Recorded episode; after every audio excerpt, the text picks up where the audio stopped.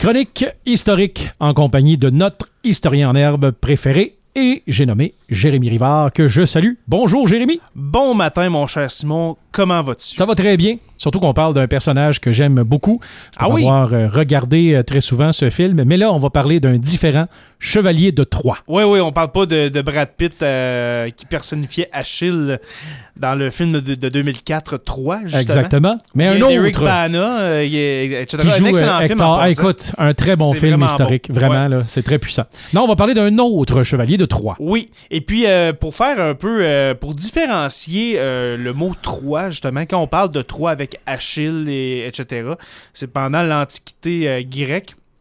Et puis Troie euh, s'appelle T-R-O-I-E. Oui. Tandis que là, Chevalier de Troie, c'est T-R-O-Y-E-S. Alors on pourrait dire de Troie, mais euh, c'est. euh, On le prononce quand même Troie. Troie, Ouais, ça, exactement. Et puis qui est le Chevalier de Troie? Eh bien, son vrai nom, il s'appelait Pierre de Troie, qui était un militaire, qui était un militaire français qui faisait partie du régiment de Piémont. Et puis, euh, Chevalier de Troie, ou Pierre de Troie, de son vrai nom, on le caractérisait comme étant intrépide, courageux, et puis qui s'acquittait de toutes les missions euh, qui lui étaient confiées. Alors, c'était, euh, comme on dit aujourd'hui, un yes man. Oui, oui, lui, Ah, euh, c'est- ça te tente-tu? Oui, oui, parfait. Exactement. Et puis là, on va lui donner une mission euh, en, 1000, euh, en 1686. On lui donne la mission d'aller euh, reconquérir des, euh, des postes de des postes de, de, de traite, de Oui. traite de fourrure, excusez-moi, euh, à la baie James. Et puis là, on Puis part on de Québec. que. là. on- oui, dans le temps, c'est pas rien, là. C'est pas la porte d'à côté, là. Non, Hein? non, c'est vraiment loin. OK? Et puis, Chevalier de Troie, pour euh, s'acquitter de cette, euh, de cette mission, eh bien, va partir de Québec, va longer le Saint-Laurent, arriver à Montréal, et puis là, vous me voyez aller, rivière des Outaouais, jusqu'au lac Témiscamingue.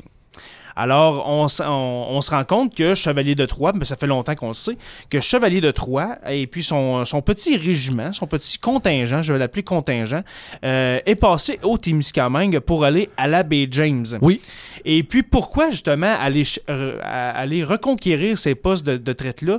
Eh bien, au, 10 au 17e siècle, il y a une guerre commerciale pour la traite des fourrures euh, entre les Français et les Anglais. Les Français sont plus le long du euh, fleuve Saint-Laurent, euh, à l'intérieur du continent vers euh, le Midwest américain, tandis que le Nord-Ouest appartient aux Anglais depuis très longtemps, depuis, euh, depuis dans le fond, un voyage de, de Hen- Henry Hudson.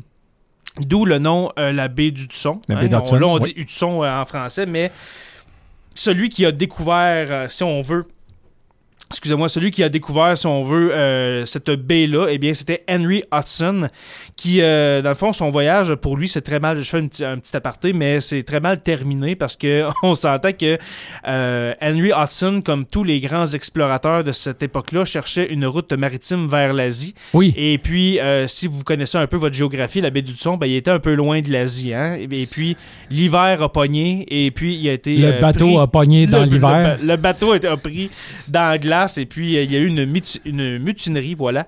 Et puis, ça a été la fin de ce, ce cher Henry Hudson. Mais revenons au chevalier de Troie qui passe vers le, euh, par le Témiscamingue, excusez-moi, et puis qui s'en va vers euh, la, la baie James. On dit que le fort Abitibi, on parle souvent du fort Témiscamingue, Oui. le fort Obadjiwan, mais que le fort Abitibi a été, euh, si on veut, établi, a été construit par Chevalier de Troie et puis ses hommes.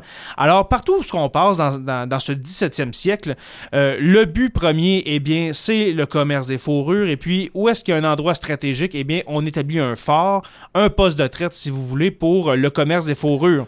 Alors, euh, ces hommes qui ont fait six mois de bateau, hein, comme je disais Ah, à ça a juste élèves, pris six mois? six mois. Mon Dieu, j'aurais pensé que ça aurait été même. presque une année même. Je- Ah oui, mais six mois. T'as raison, c'est vrai, en, en Je sais pas, dans ma canoë tête, kayak, euh, s'en aller jusqu'à là, ça aurait pris au moins une- un an. tu sais, C'est Mm.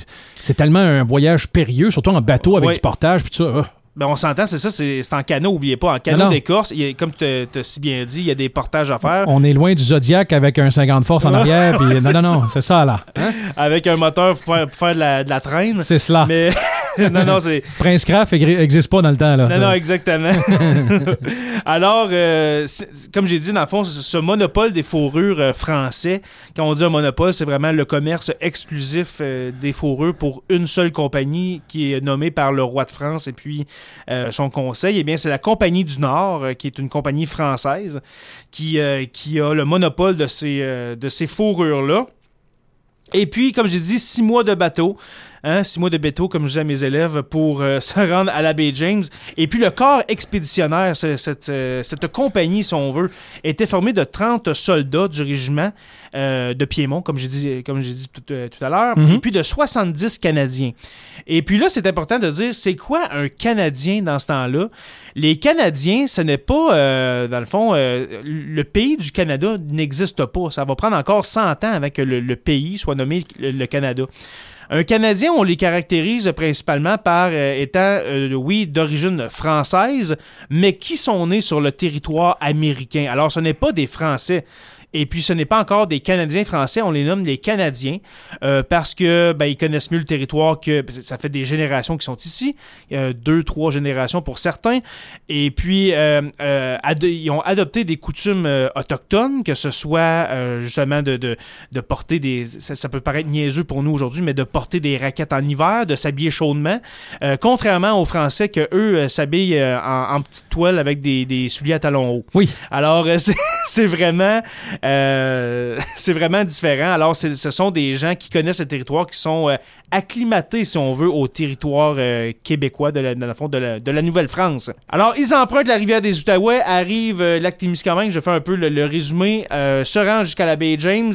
Et puis, la semaine prochaine, mon cher Simon, nous allons continuer cette épopée de Chevalier de Troyes. Qu'est-ce qui s'est passé au juste à la baie James? Est-ce qu'ils ont gagné? Est-ce qu'ils ont perdu? Lamentablement? Nous allons voir ça la semaine prochaine. Oh! Alors voilà. Je vous dis à la semaine prochaine. Euh, N'oubliez pas d'aller aimer notre page Facebook Sur la Terre des Hommes Podcast, notre site web, le Sur la Terre des Hommes Podcast.ca pour euh, écouter tous nos épisodes, aller voir euh, des articles de blog que j'ai écrits euh, de, ma, plume ou de mon clavier, si on veut. Et puis notre Patreon, le patreon.com barre oblique SLTDH pour nous encourager euh, financièrement. Ce n'est pas 200 dollars par mois, mais 1 dollar qui est le prix d'une barre de chocolat. Alors, euh, nous, nous, vous encourageons, si vous aimez les, chroniques historiques, à nous, à nous encourager aussi de, de votre côté. Alors, à la semaine prochaine, mes chers amis, et puis euh, toi aussi, mon cher Simon. Euh, Pour la suite? Pour la suite de cette, euh, de cette chronique.